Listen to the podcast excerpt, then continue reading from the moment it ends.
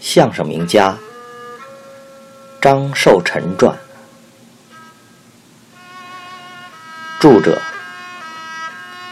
张丽林，文化艺术出版社出版。十九，改说评书。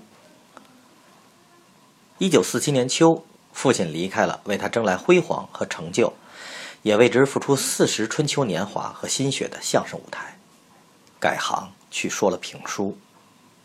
这一选择，与其说是无奈的选择，莫如说是勇敢者的攀登。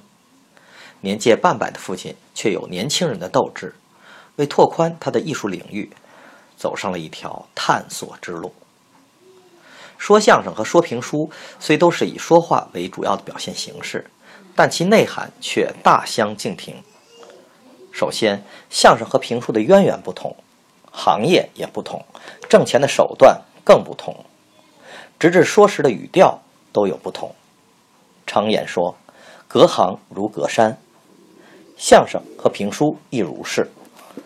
因此，评书演员表演一段相声，不要说行业人士听，即使观众听着都别扭；而相声演员去说评书。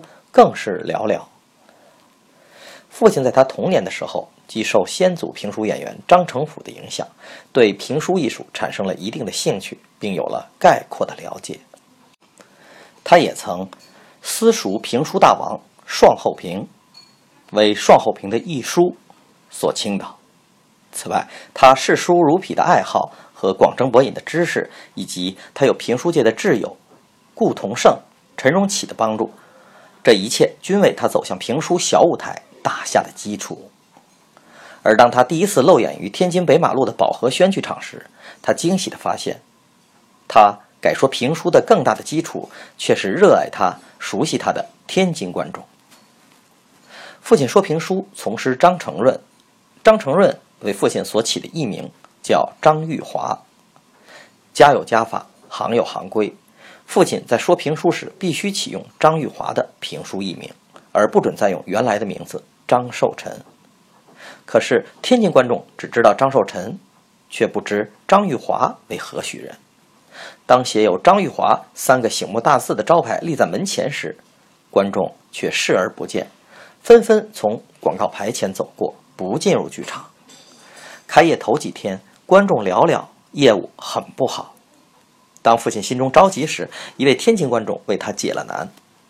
就在剧场休息的时候，一位观众在台下喊道：“张先生，招牌上您为嘛非写张玉华呢？要不是我往里面探头看见是您，我也不进来啊！改，改，改写成张寿臣。”父亲为难地说：“不行啊！”行有行规，岂能乱来？这个观众是个大嗓门，随即拉了一个长声，呵，然后说：“您真是聪明一世，糊涂一时啊！在张玉华旁边再添上张寿臣三个小字儿，不就得了吗？不就不犯规矩了吗？”父亲一想，有理呀，就和剧场商议后，将招牌做了改动。改动后，果然见效。业务之火爆，竟超过了鸟市几位说混混论的评书大将。当时有几位评书演员不无妒忌地说：“哎，真是腕儿大压死人呐！腕儿就是名气。”《清宫秘史》是父亲很喜爱的一部书。为说好《清宫秘史》这部书，他虚心地向其蒙弟顾同盛学习。顾同盛。乃爱新觉罗氏宗室皇亲，和说相声的赵佩茹是亲叔侄关系。只因满清倒台，才各取汉姓。顾同盛熟知大内体制、规矩以及许多鲜为人知的宫中故事，其清宫秘史为行内人士所称道。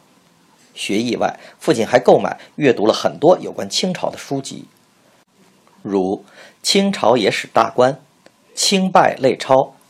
乡族笔记、清史演义以及顺治出家、康熙私访、雍正夺嫡、同治嫖院等书，细心钻研则其需要放到大书里。父亲说的清宫秘史以情节精彩、语言幽默而取胜，有以独到的见解见长。比如说，皇帝用膳时的典故：吃一看二，眼观三。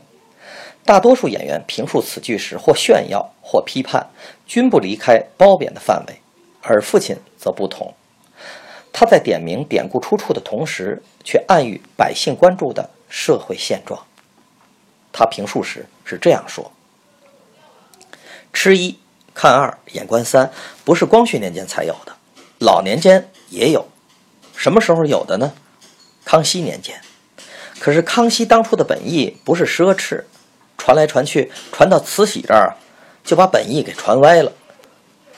康熙用膳不可能和老百姓一样啊，俩窝头一碟咸菜，再喝碗小米粥，将就将就。康熙吃饭也是满桌子菜，满桌子菜不是吗？有满桌子菜的说法。康熙年间，中国的版图大，省份多，有多少省份，上菜的时候就上多少菜，一盘菜代表一个省份。康熙吃饭的时候，不管肚子饿不饿，不管爱吃不爱吃，每一盘菜都要夹一筷子，吃上一口，一边吃一边还要问：“某某省的年景怎么样啊？丰收了还是遭灾了？”康熙吃饭也吃不安宁。吃饭也不忘体恤民情。为什么康熙年间国泰民安呢？因为康熙是位明君啊。而他在清宫秘史中编纂的《道光吃热汤面》一节，则将见解含融于情节和幽默之中，更突出了他的表演风格。道光吃热汤面的内容显见于世，故简单的将其梗概介绍如下。道光皇帝微服出宫，信步走至了前门外大石栏。当他来到一名约西来顺的山西面馆前，忽觉腹中饥饿，遂来到殿堂吃了两碗有肉片、有虾仁、香喷可口的热汤面。吃罢，将一块约二两的纹银放在了桌上，全做饭资。面馆掌柜的见如此多的饭费，不敢收下，就忙说：“两碗热汤面只需铜板两枚，这位爷。”您给的太多了。道光皇帝听罢，不由心中暗想：宫中每顿饭少则白银百两，多则白银上千。这么好吃的热汤面，只用两枚铜板，以后啊，朕吃热汤面能省出多少钱呢？心中高兴，就将银两赏于了店主，离座回宫。当日下午，道光皇帝传旨御膳房，晚膳。朕吃热汤面。御膳房的主管听旨后大喜，心想：皇上从来不挑膳食，为此御膳房清汤寡水。今日想吃热汤面，总算有了捞钱的机会。随后写出做热汤面所需的食品和必须填制的设备以及费用，白银一万两的呈文呈于道光皇上。道光皇上看罢呈文，笑道：“何须如此费事啊？”到前门外西来顺端来两碗便可。大总管听出皇上的话外之音，先是一惊，随后巧言将道光皇上搪塞过去，并于当晚以莫须有的罪名就查封了这家西来顺面馆。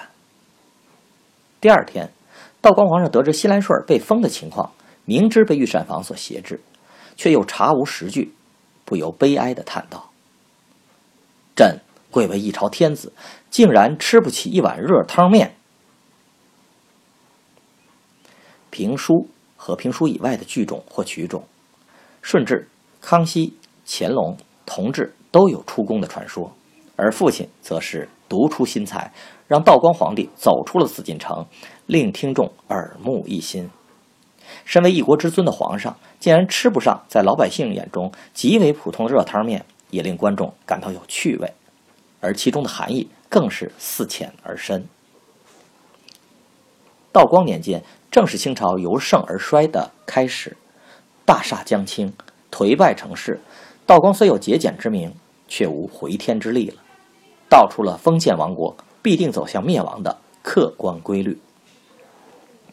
父亲说的另外两部书是传统名著《水浒传》和《三国演义》，这两部书除书场演出外，还在电台连续直播，在天津观众中有一定的影响。上世纪五十年代末期，文化局为抢救文化遗产，特邀请父亲在南市通海茶楼记录演出《水浒传》。众所周知的原因，录音和记录均未流逝。所幸的是，一九五八年，中国作家出版社出版的《中国传统相声电话选》一书中，将父亲在《三国演义》中一段有关草船借箭的论述收录其中，可谓歪打正着。全文虽不足千字，却精辟细致地分析了草船借箭的科学性和逻辑性，为后世留下了父亲说评书时期一段宝贵且原始的文字资料。此外，记者张思昭。发表在《天津日报》上的一篇附有父亲演出照的报道，也成为张寿臣说评书时弥足珍贵的影像资料。父亲说评书时和其说相声时是一样的，仍然致力于归属自己的作品，不断的推出新作。他的第四部书《枪毙刘汉臣》和第五部书《白宗卫跳楼》，既是根据当时天津的时事编著而成的。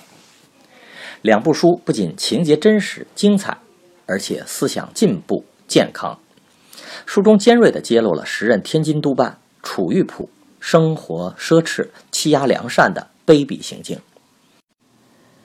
曾经聆听过张寿臣先生枪毙刘汉臣、白宗卫跳楼二书的几位同志，曾试图译记整理这两部大书，以慰张先生于地下。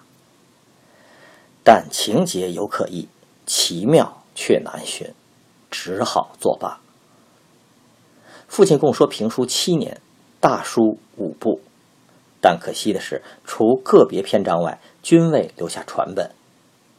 时光和精彩均随父亲而去，而留给后世的，只有望空兴叹而已矣。